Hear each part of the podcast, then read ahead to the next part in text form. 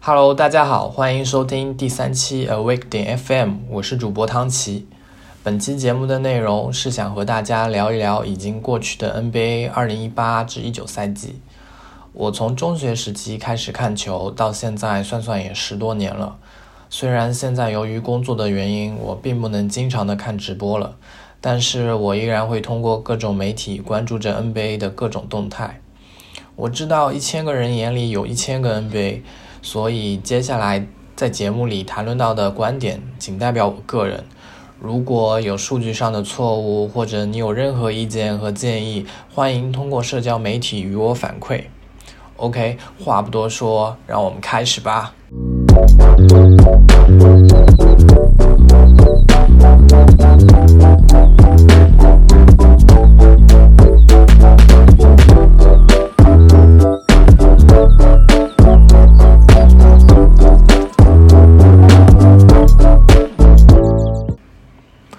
录制节目的当天是北京时间二零一九年六月三十日，就在两个多礼拜前，NBA 一八至一九赛季总决赛第六场，随着多伦多猛龙在客场甲骨文球馆以一百一十四比一百一十的比分战胜了金州勇士，猛龙最终在总决赛中以四比二的总比分击败了勇士，夺得了队史首个总冠军。那我们今天便从这两支球队开始说起。那首先，让我们来聊一聊今年的总冠军球队多伦多猛龙。这支位于加拿大的多伦多的球队，其实历史并不算长。嗯，它从九五年的成立，并在九五到九六赛季正式加盟 NBA。猛龙也是 NBA 目前为止唯一一个主场在美国之外的球队。啊，说起猛龙，不知道你第一个想到的会是谁？是卡特，是麦迪，是波什，还是德罗赞和洛瑞？那我第一个想到的便是加拿大飞人文斯卡特。啊，想到的是他在两千年扣篮大赛上那惊艳的三百六十度转体扣篮，想到的是他曾经代言的 Nike Sharks 系列球鞋，想到的是他标志性的庆祝动作。呃，时光荏苒，如今卡特都已经四十二岁了。通过采访录像，我们可以清晰的看到他的胡子都已经泛白了。那卡特表示，明年将会是他的最后一个赛季。嗯，他向记者说道：“我只是想多打一年球，我不要什么仪式，也跟戒指无关。”的确，卡特在职业生涯后期完全可以凭借自己去一支总冠军球队的。实力的球队，不说首发，他做个合格的替补是完全没有问题的。那如果是那样，也许他现在手上早已有了戒指，但他却没有选择，而是选择了打球，更多的留在了场上，而不是替补席上。如果卡特下赛季正式回归，我相信是的，那么他将会超过罗伯特·帕里什、卡文·威利斯、凯文·加内特和德克·诺维斯基。成为 NBA 历史上职业生涯最长的球员。而说起卡特，我想不得不提的就是其表弟特雷西·麦克格雷迪。麦迪毫无疑问是在中国拥有球迷最多的球星之一了。他在火箭时期与姚明组成的姚麦组合，时常被球迷拿来与科比、奥尼尔组成的 OK 组合进行比较。当然，还有他那神奇的三十五秒十三分，他那飘逸的投篮姿势与迷离的眼神。啊，其实不知道大家知不知道，麦迪的职业生涯其实是从猛龙开始的，甚至比卡特还早一年进入联盟。在一九九七年选秀大会上，猛龙用首轮第九顺位选中了当年年仅十八岁的高中生球员麦迪。啊，不过麦迪在猛龙的三年里却郁郁不得志，最终选择了离开。而之后的故事，我想我们可以在之后的节目里面再聊。我们把时间线拉回到上个赛季，猛龙以东部第一、联盟第二的战绩进入了季后赛。他们在首轮以总比分四比二淘汰了拥有后场双枪沃尔与比尔的奇才，晋级次轮。却最终以零比四的总比分被勒布朗率领的骑士横扫。戏剧性的是，猛龙连续三个赛季都和骑士相遇，但是连续三个赛季猛龙都被淘汰出局。我想，无论是球队的主教练凯西，还是球队核心球员德罗赞和洛瑞，他们似乎始终都无法越过詹姆斯这座高山。不久之后，猛龙的管理层终于做出了调整。由于过去四个赛季一直没能在季后赛更进一步，他们正式解雇了当年的年度最佳教练德维恩·凯西。时间来到夏天，莱昂纳德和马刺的关系已经到了不可修复的地步。最终，马刺与猛龙进行了关于莱昂纳德的交易。马刺送出了莱昂纳德和丹尼·格林。从猛龙换来了德罗赞、波尔特尔和一个受保护的2019年首轮签。尽管莱昂纳德曾公开表示自己希望去洛杉矶打球，并且他在合同的最后一年是拥有球员选项的，也就是意味着得到他的球队最多只有一个赛季的使用权。但猛龙的管理层依然是想搏一把。毕竟，尽管垃圾兄弟德罗赞和洛瑞在常规赛常常能有神勇的表现，神挡来神，佛挡杀佛，但是这么多年过去了，他们始终没能将猛龙带进过总决赛。而作为联联盟现役前五之一的莱昂纳德，至少我是这么认为的。那他在一三到一四赛季总决赛面对当时拥有詹姆斯、韦德和波什组成的三巨头的热火，就早已证明过自己，他是完全有能力将猛龙提升一个档次的。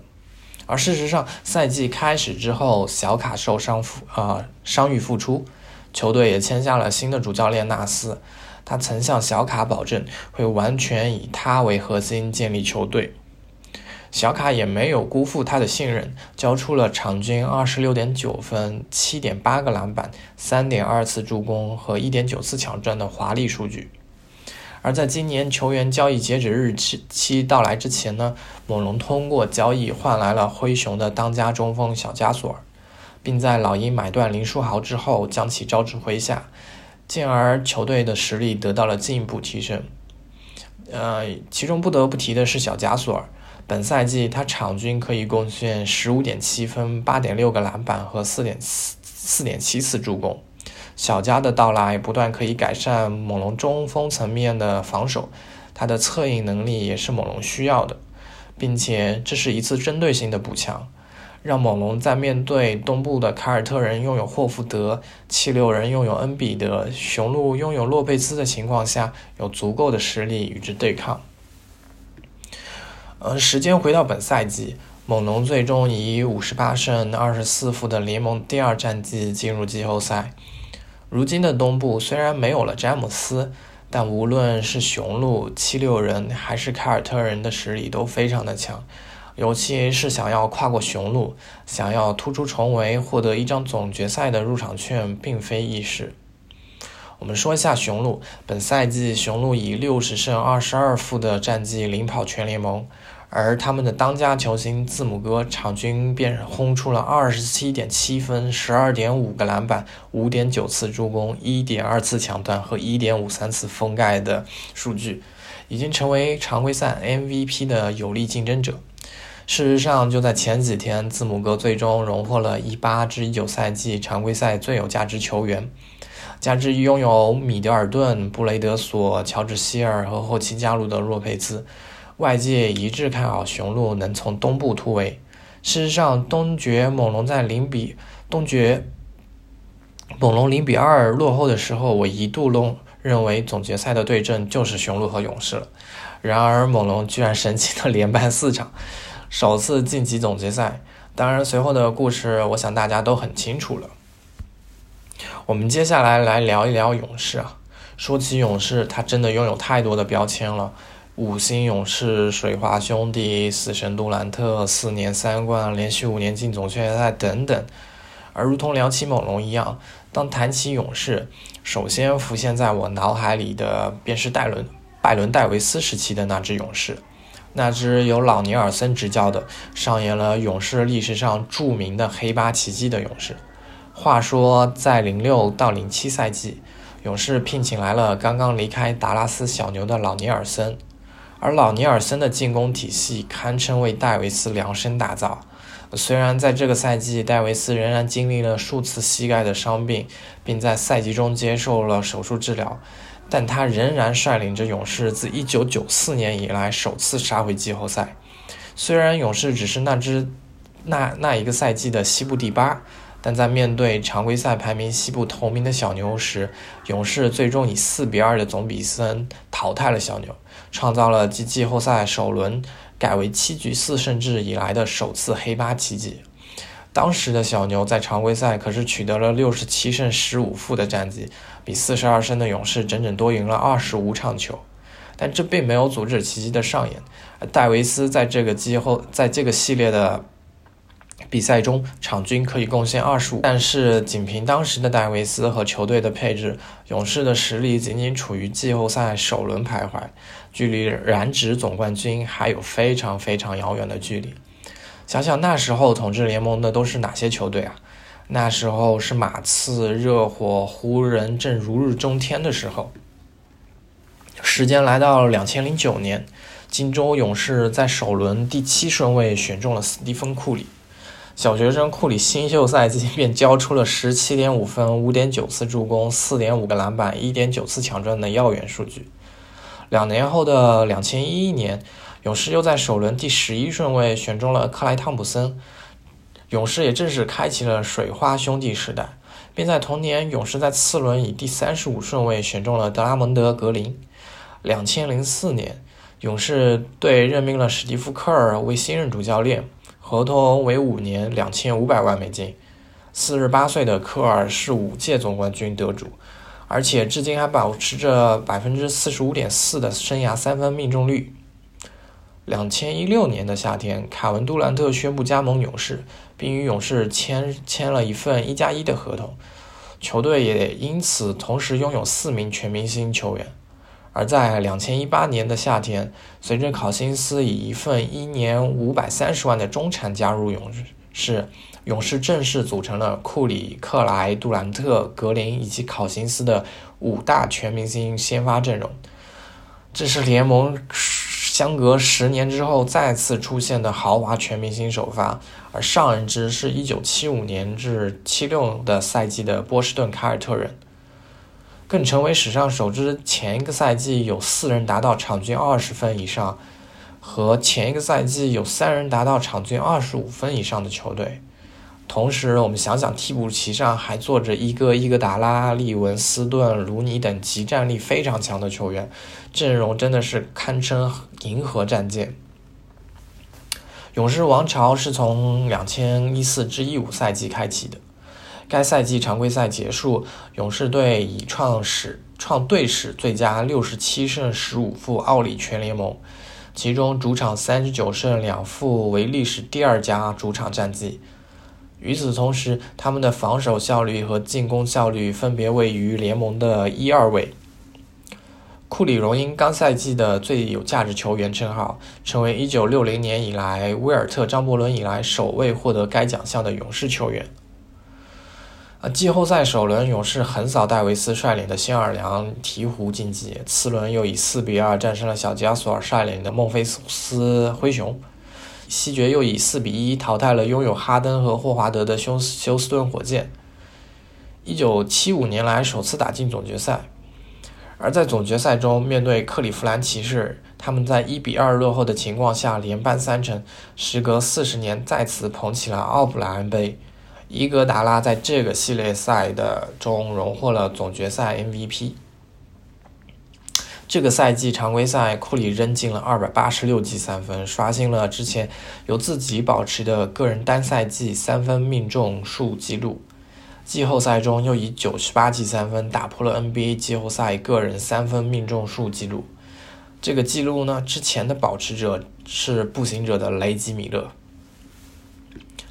此后，勇士连续四年杀进了总决赛，除了一六至一七赛季在三比一领先的情况下被骑士翻盘，勇士获得了其中的三座总冠军奖杯。而今年，勇士再次以五十七胜二十五负的战绩称霸西部。而在进入总决赛之前，无论是快船、火箭还是开拓者，都没能给这支球队带来太大的麻烦。倒是杜兰特在与火箭的第五场比赛时，在无对抗的情况下意外受伤，为此后的种种埋下了伏笔。勇士再一次进入总决赛，而这一次已经是勇士连续第五年进总决赛了。人们都在期待勇士是否能够完成三连冠的伟业。而此后的故事，我想大家多多少少都有所了解。小卡 FFMVP 级别的表现，杜兰特的复出与再次受伤。汤神的意外受伤，库里的独木难支，最终猛龙获得了队史首冠，而勇士没能完成三连冠的伟业。我不禁在想，勇士王朝的到底有没有结束？因为在今年夏天，勇士将要面临汤普森、考辛斯的续约，杜兰特已经明确确定了跳出了合同，在薪资空间有限的情况下，恐怕已经无法维持相同的阵容。如果这样，勇士还能延续此前的实力吗？而今年的冠军猛龙队，莱昂纳德最终是否会选择与猛龙续约，还是前往洛杉矶，都是一个问号。失去小卡的猛龙是否还有拥有卫冕总冠军的实力？接下来的五年里，会不会出现新的王朝？那支球队会是谁？我不知道，但我很期待。OK，感谢大家收听这一期节目。我们下期再见。